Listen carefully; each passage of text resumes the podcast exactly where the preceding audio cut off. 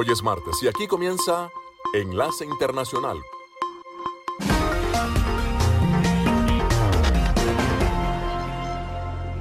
En esta franja nocturna estamos hablando de noticias internacionales, algunas entrevistas y un poco de música.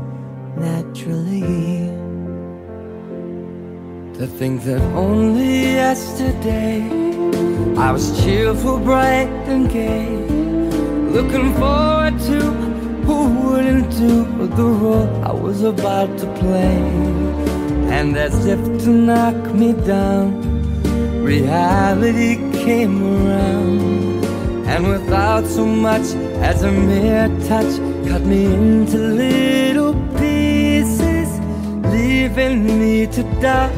Talk about God and His mercy. Oh, if He really does exist, why did He desert I truly am indeed alone again, naturally.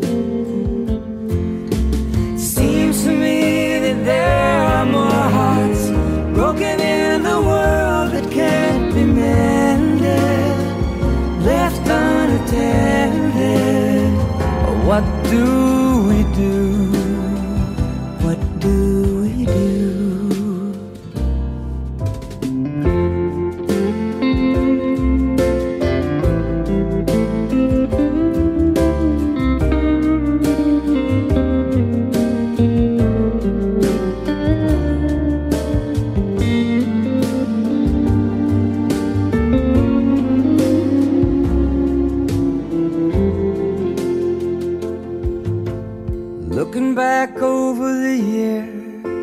Whatever else appears.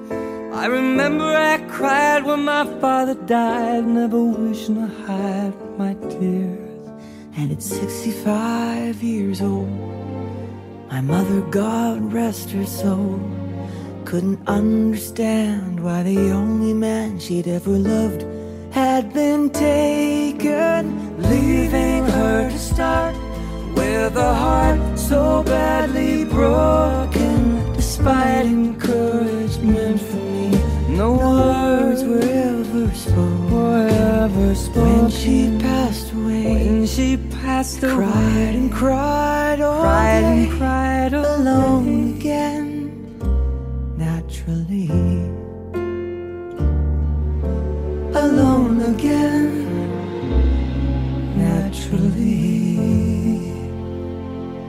Están escuchando Noticias de la Voz de América.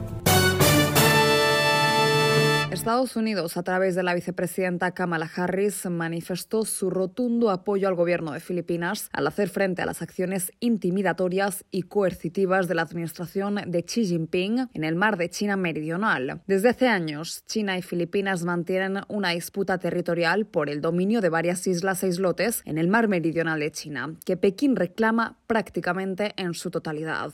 Hoy la vicemandataria estadounidense visitó la región insular de Palawan, a orillas del mar en disputa, y allí, a bordo de un barco de la Guardia Costera Filipina, reiteró su solidaridad y defensa con la comunidad filipina. Estoy aquí en Palawan para subrayar la importancia de nuestra asociación a fin de crear oportunidades económicas, proteger los ecosistemas costeros, mantener la paz y la estabilidad y defender las reglas y normas internacionales aquí en el mar de la China Meridional y en todo el mundo. Además, advirtió sobre las graves consecuencias que acarrean las intromisiones de terceros países en aguas filipinas, en clara alusión a China. Cuando acosan e intimidan a los pescadores locales, cuando contaminan el océano y destruyen el ecosistema marino, la pesca ilegal, no declarada y no reglamentada, es demasiado común en los océanos de todo el mundo y representa una amenaza directa para los ecosistemas costeros y las economías.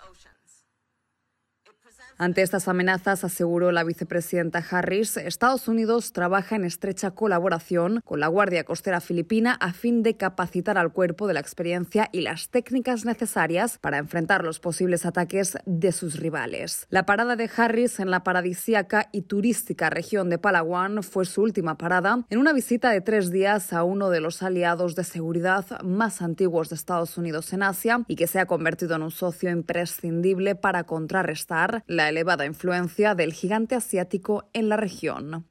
Judith Martín Rodríguez, Voz de América.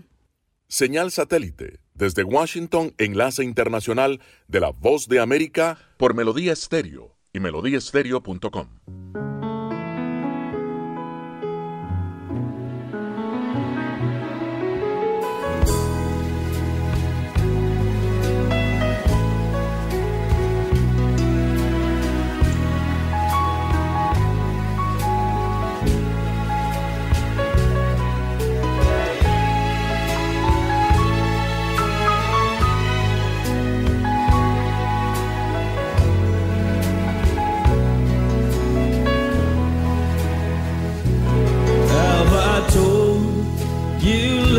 that I love you? Have I told you there's no one above you?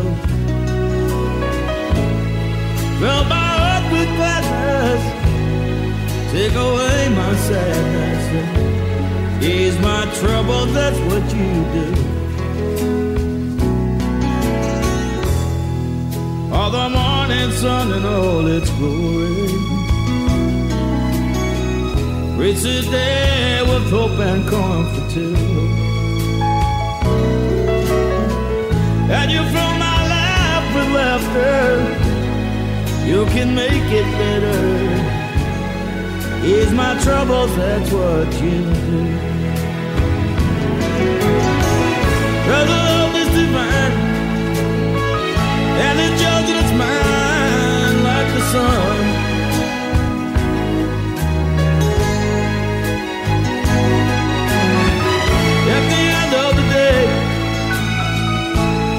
should give thanks and pray to the one.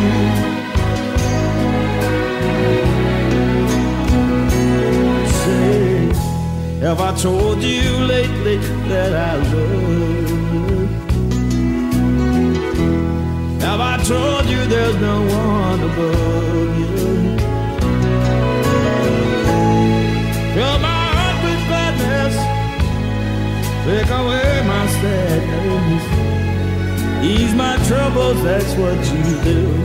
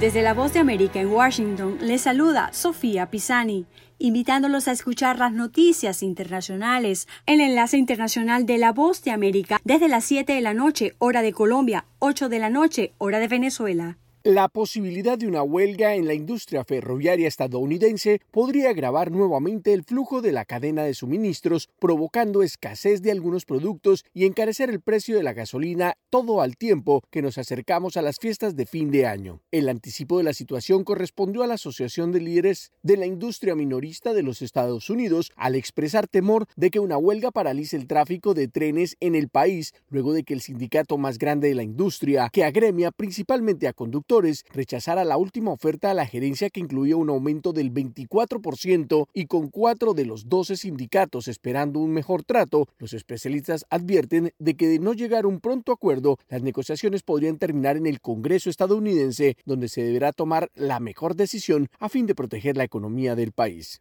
Jess Dankert de la Asociación de Líderes de la Industria Minorista de los Estados Unidos, que agrupa a los 200 minoristas más importantes del país, asegura que un posible paro no afectaría los regalos navideños de los estadounidenses, ya que sus artículos estarían en las vitrinas de los almacenes desde hace algunos días, pero destacó el fuerte impacto que la huelga tendría en alimentos perecederos y también en el envío de comercio electrónico, un escenario que claramente impactaría la inestable situación económica del país, sumándose a las presiones inflacionarias que ya afectan a la economía estadounidense. Incluso acercarse a la fecha límite para entrar en huelga podría causar problemas, ya que los ferrocarriles congelarán los envíos de productos químicos y perecederos antes de tiempo y los viajeros podrían quedarse varados ya que muchos trenes de pasajeros operan en rutas que son propiedad de las empresas de carga, generando un traumatismo en la época del año donde especialmente muchos estadounidenses viajan a pasar las fiestas navideñas con sus familias. Otro de los aspectos a tener en cuenta es la escasez de los camiones en el mercado estadounidense, que difícilmente podría servir de respaldo en el transporte de las mercancías. Sin embargo, algunos especialistas consideran que no existe una amenaza inmediata de huelga, a pesar de que cuatro sindicatos rechazaron los acuerdos que la administración Biden ayudó a negociar antes de la fecha límite original de la huelga en septiembre. Héctor Contreras, Voz de América, Washington. Escuchan Enlace Internacional con la Voz de América por Melodía Estéreo y melodíaestéreo.com.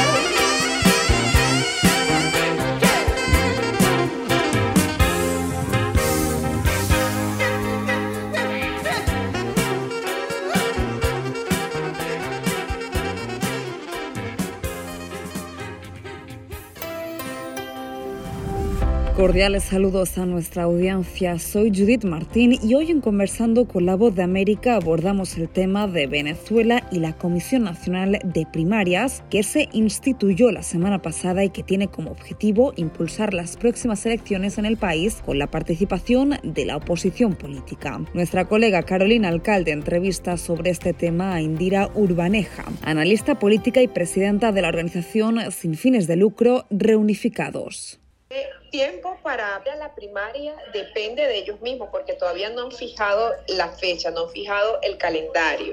Los rumores que uno, como bueno, de pasillo político indican que estas primarias las quieren realizar para el primer semestre del 2023, es decir, más o menos junio ¿no? del, del 2023. Esto es un tiempo, digamos, corto, porque ya después de ahí lo único que te quedarían serían unos seis meses más para tú poder organizarte y salir a recorrer el país ya como con una candidatura única. Y ojo, esto es hablando de que el proceso se dé dentro de los términos de la aceptabilidad y de que realmente se llegue a una sola candidatura que tenga el consenso y el apoyo de todos. Es decir, si el proceso no sufre impugnaciones, si el proceso no sufre ningún tipo de problema y que de verdad llegan a tener, eh, yo creo que están jugando con un tiempo muy largo, porque fíjate, armar una estructura electoral, primero salir a convencer a la gente de por qué eres una opción. Recordemos que en Venezuela 72% de los venezolanos no están confiando hoy día ni en la oposición ni en el gobierno. Entonces, ¿cómo sales tú a enamorar a ese 72% que es la mayoría del país, faltándote apenas 3, 4, 5 meses para el proceso? electoral, frente a un chavismo que ya tiene, bueno, te lleva mucha ventaja en cuanto al tiempo de organización, el chavismo tiene su estructura bien aceitada, han dado pasos firmes hacia adelante en lo que es la conformación de sus estructuras electorales. Entonces yo creo que la oposición, si va a seguir adelante con el plan de la primaria, debería apostar de que esta se celebre por lo menos el primer trimestre del año lo más pronto posible. Llama mucho la atención que tomando en cuenta pues la estrategia que siempre ha manejado el gobierno, la oposición siempre incurra e-, en tantos errores. ¿no? ¿Crees que la fecha de estas primarias es parte de lo que se va a negociar en México? No, yo no creo que las primarias tengan que negociarse en México porque además al final las primarias son un proceso propio de un sector de la oposición. Yo creo que lo que en México se podría negociar es el adelanto de elecciones. Tenemos que recordar que esto es algo que ha salido y se ha dejado saber de la boca de importantes jerarcas del gobierno y de algunos sectores y es importante decirle a la audiencia de que Maduro por sí solo, el gobierno, el chavismo, de forma unilateral no va a adelantar las elecciones, porque eso sería volver al escenario del 2018 y recordemos que Maduro y el chavismo más bien están buscando legitimidad internacional. La única forma de que se pueda dar un adelanto de elecciones es que precisamente en el marco de la mesa de negociación de México, oposición y gobierno lleguen a un acuerdo para el adelanto de la fecha. ¿Qué sentido tiene, Indira, desde tu punto de vista, todas estas presiones que se llevan a cabo cuando más de una vez el chavismo ha insistido en que no va a entregar el poder, ¿no? Y además, donde ha puesto a, la oposición en jaque desde el punto de vista electoral, además. Mira, fíjate, primero hay problemas de fondo. El problema de fondo es que la oposición no termina de estructurar una estrategia y una estrategia ganadora. Y esa estrategia ganadora pasa primero por la unificación de la oposición. Con esto te estoy queriendo decir que mientras que la, la oposición realmente no se reconfigure y no avance unificada, va a ser difícil ganarle cualquier contienda al chavismo, porque de hecho la oposición te dice y ha demostrado que puede ganarle al chavismo. Le ganó en el 2015, sí, pero también hay que recordar que le ganó porque hubo una mayoría de factores allí. De verdad hubo una confluencia, hasta María Corina, que es uno de los factores más reaccionarios de la oposición venezolana, estuvo unida a los partidos tradicionales, a la MUT en ese momento, y fueron todos unidos. Entonces, el escenario del 2015 te demuestra que la única forma de ganarle al chavismo es con la oposición completamente unificada. Y esto hoy sigue siendo una utopía porque sabemos que la oposición, y más bien creo y considero como analista que la primaria va a fragmentar aún más la oposición que ya está suficientemente dividida. Entonces, el problema del chavismo, inclusive lo, lo tuiteaba yo en base a unas declaraciones de Diosdado Cabello, donde hablaba pues de que el chavismo no va a entregar el poder, que tienen que ganarle, pues que en todo caso ellos no van a capitular, que el que quiera el poder les tiene que ganar unas elecciones. Era Indira Urbaneja, analista política venezolana, poniendo en contexto la importancia de la Comisión Nacional de Primarias con miras a las próximas elecciones de Venezuela. Esto fue conversando con la voz de América.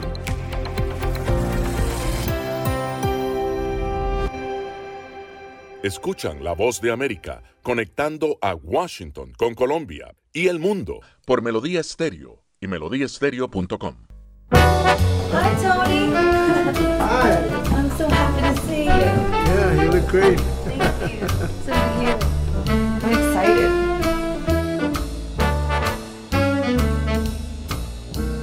I've got you under my skin. I've got you deep in the heart of me. So deep in my heart, you're really a part of me. I've got you Yes, I do. under my skin.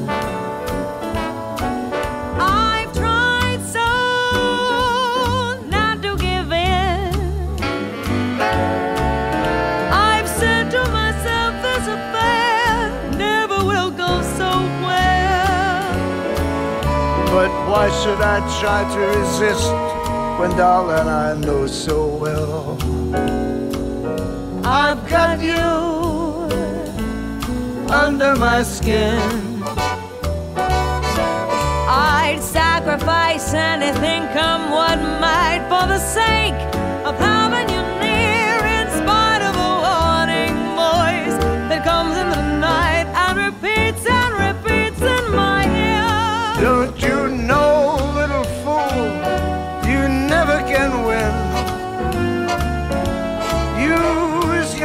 mentality, wake up to reality.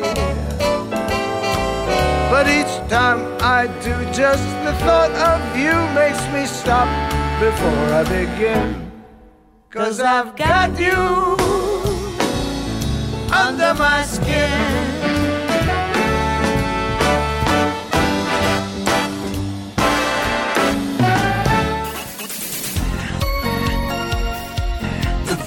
Of America. Las preocupaciones alrededor de la planta nuclear de Zaporizhia, controlada por Rusia, crecen a medida que los bombardeos en las proximidades han motivado llamados de diferentes organismos y gobiernos. El Kremlin dijo hoy que hasta ahora no se había logrado ningún progreso sustancial hacia una creación de una zona de seguridad alrededor de la central nuclear. Las instalaciones que están bajo control ruso desde el inicio de la invasión fueron sacudidas por los bombardeos el domingo, provocando la inmediata reacción del organismo de energía nuclear de la ONU, que hizo un llamado para evitar situaciones que podrían provocar un gran desastre. Entre tanto, el gobierno de Ucrania instó a los residentes en la capital y otras áreas del país a limitar el uso de la electricidad, mientras intenta reparar daños a la red eléctrica por los ataques rusos y la Organización Mundial de la Salud advirtió que millones en Ucrania enfrentan un invierno potencialmente mortal. Hans Klug, director regional de la OMS para Europa, afirmó. Este invierno será una amenaza para la vida de millones de personas en Ucrania. La devastadora crisis energética, las crecientes restricciones de emergencia de salud mental en el acceso humanitario y el riesgo de infecciones virales harán de este invierno una prueba formidable para el sistema de salud de Ucrania y el pueblo de Ucrania, y también para el mundo y su compromiso de apoyar a Ucrania. La OMS también advirtió sobre desafíos de salud únicos para el país, incluidos infecciones respiratorias como COVID-19, neumonía, influenza y el grave riesgo de difteria y sarampión en una población subvacunada debido a la guerra. Por su parte, el presidente Volodymyr Zelensky afirmó que el daño sistemático al sistema energético por los ataques de los terroristas rusos es tan considerable que toda la gente y las empresas deberían ser conscientes y redistribuir el consumo a lo largo del día. Mientras tanto, Sergei Kavalenko, jefe de un importante proveedor de energía, dijo que es probable que los ucranianos vivan con apagones al menos hasta finales de marzo. Kovalenko agregó que el operador de la red impuso nuevas restricciones a la distribución de electricidad, lo que resultó en desconexión de más de 950.000 clientes. Abastézcase de ropa abrigada, mantas, piense en opciones que lo ayudarán a aguantar una interrupción prolongada, dijo el funcionario a los ucranianos. Luis Alberto Facal, Voz de América, Washington. Señal satélite. Desde Washington, enlace internacional de la Voz de América por Melodía Estéreo y melodíaestéreo.com.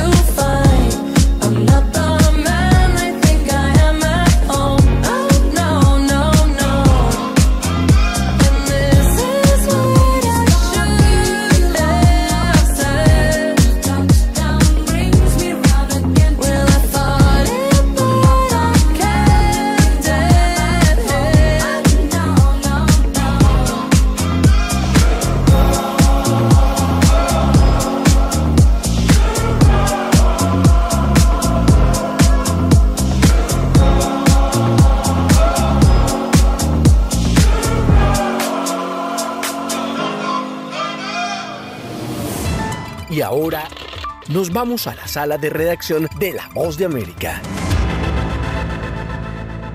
Con un alto perfil técnico y con una larga carrera en organismos internacionales, el economista brasileño Ilan Golfa fue elegido como nuevo presidente del Banco Interamericano de Desarrollo, el BID, en primera ronda de votación y tras obtener con facilidad los votos necesarios. Golfaf, de 52 años, logró una proporción de más del 80% de los votos y el apoyo de 17 de los gobernadores regionales, dos más de los necesarios para lograr el nombramiento. El hasta ahora director para el hemisferio occidental del Fondo Monetario Internacional, el FMI, se ha referido en entrevistas anteriores a la situación económica mundial y regional. Pues nuestras proyecciones para 2022 han subido en casi 1% a más de lo que teníamos en abril, que fue la última proyección, y la región debe crecer, eh, América Latina y el Caribe 3.5%. Que... No obstante, su nombramiento resulta incómodo para el nuevo presidente de Brasil, Luis Ignacio Lula da Silva, ya que fue propuesto para el cargo por el expresidente Jair Bolsonaro unos días antes de las elecciones presidenciales. En esta misma línea, el presidente de México, Andrés Manuel López Obrador, criticó las elecciones en el BID, asegurando que no hay un cambio al interior de la institución. Es más de lo mismo,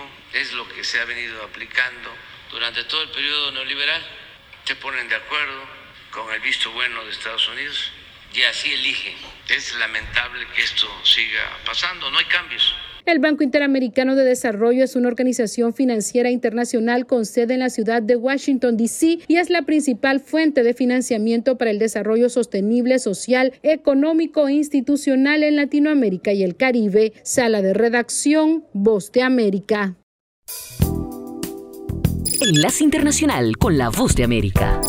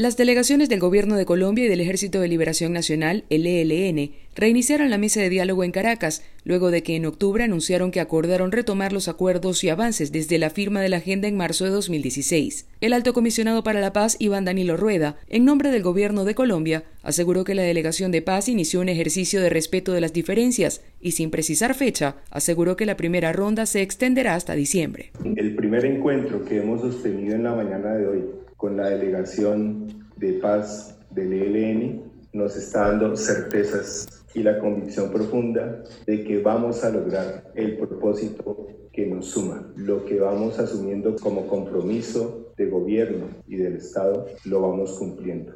Las palabras son realidades y las realidades demuestran la voluntad. En tanto, Pablo Beltrán, jefe de la delegación del ELN, coincidió en que la mesa debe ser un instrumento de cambios y expuso que tienen la labor de encontrar puntos comunes. Esa es la apuesta que nosotros traemos y a eso venimos a esta mesa. Y esperamos de la delegación del gobierno tener un interlocutor en el mismo sentido. Entonces cuenten con nosotros para eso y esperamos contar con ustedes. En 2016, con el gobierno del exmandatario Juan Manuel Santos, el ELN inició en Ecuador una negociación de paz que posteriormente se trasladó a Cuba. El proceso fue congelado en 2019 por el expresidente Iván Duque, debido a que el grupo guerrillero no aceptó algunas exigencias, como la suspensión de hostilidades, y tras un atentado terrorista con carro bomba contra una academia policial que dejó 22 cadetes muertos. Carolina Alcalde, Voz de América, Caracas.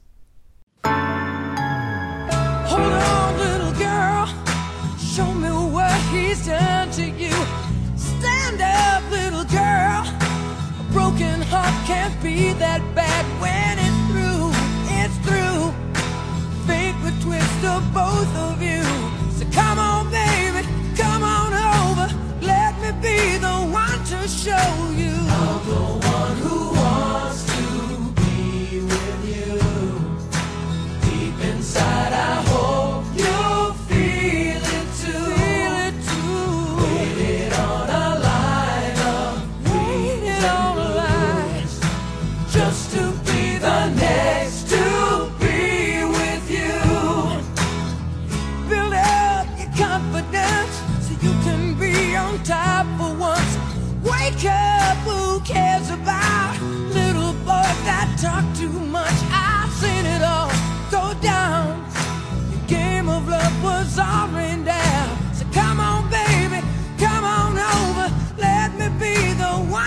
hurt.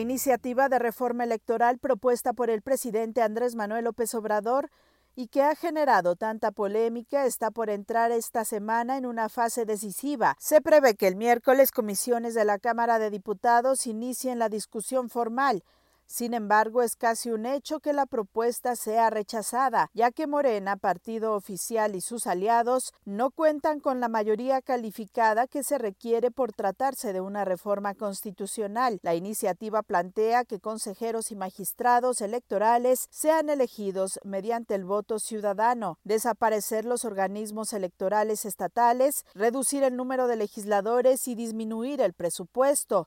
El secretario de Gobernación, Adán Augusto López Hernández, no descartó que en las próximas horas se pueda llegar a un acuerdo con la oposición. Bueno, hay que ver qué dictamina la comisión y qué decide el Pleno. Nosotros no vamos a negociar nada, nunca hemos negociado, pero estamos tratando de de encontrar coincidencias. Yo creo que todo se puede que puede haber reforma constitucional en materia electoral. Vamos a esperar. Vamos a platicarlo, vamos a revisarlo, a discutirlo y espero que se pueda construir un consenso. El presidente López Obrador ha informado que de no prosperar la reforma constitucional, enviará una nueva iniciativa, pero solo con cambios a leyes secundarias, que podrían ser avalados por partidos afines a su gobierno. Sin embargo, sería una reforma de menor calado. El pasado 13 de noviembre, miles de personas salieron a las calles en varios estados del país con el argumento de defensa del Instituto Nacional Electoral. Sara Pablo, Voz de América, Ciudad de México. Escuchan la voz de América conectando a Washington con Colombia y el mundo por Melodía Estéreo y melodíaestéreo.com.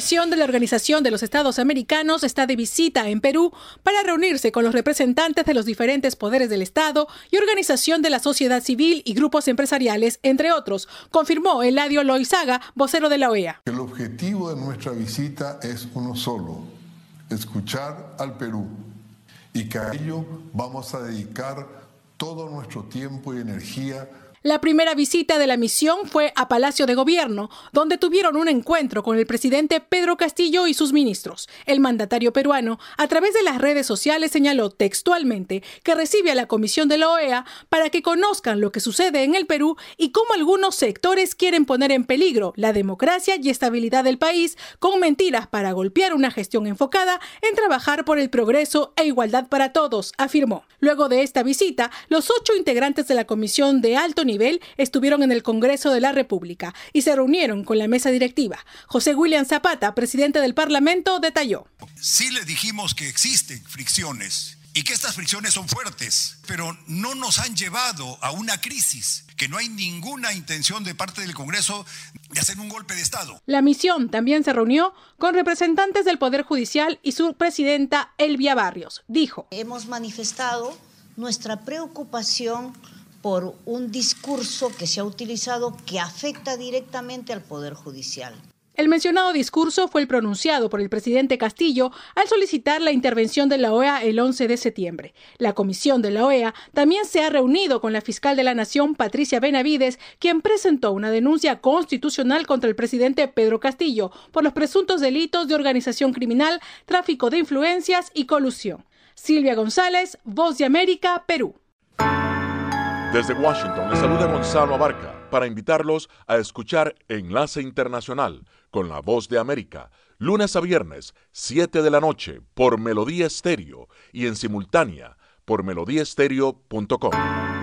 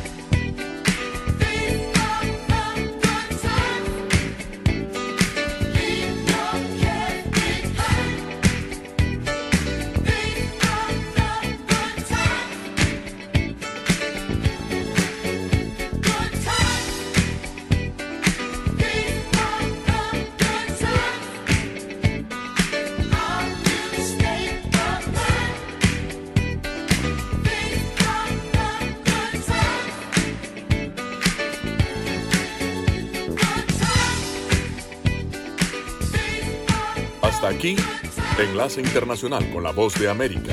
La cita es mañana, así que los esperamos. Les recordamos que pueden seguir la información de la Voz de América en www.boanoticias.com. Hasta la próxima. Enlace Internacional es una producción de cadena de noticias. Editores Jorge Pérez Castro y Gabriel Villarreal Ángel. Periodista Sala de Redacción de La Voz de América. Voiceover Gonzalo Abarca. Producción ejecutiva Jimmy Villarreal.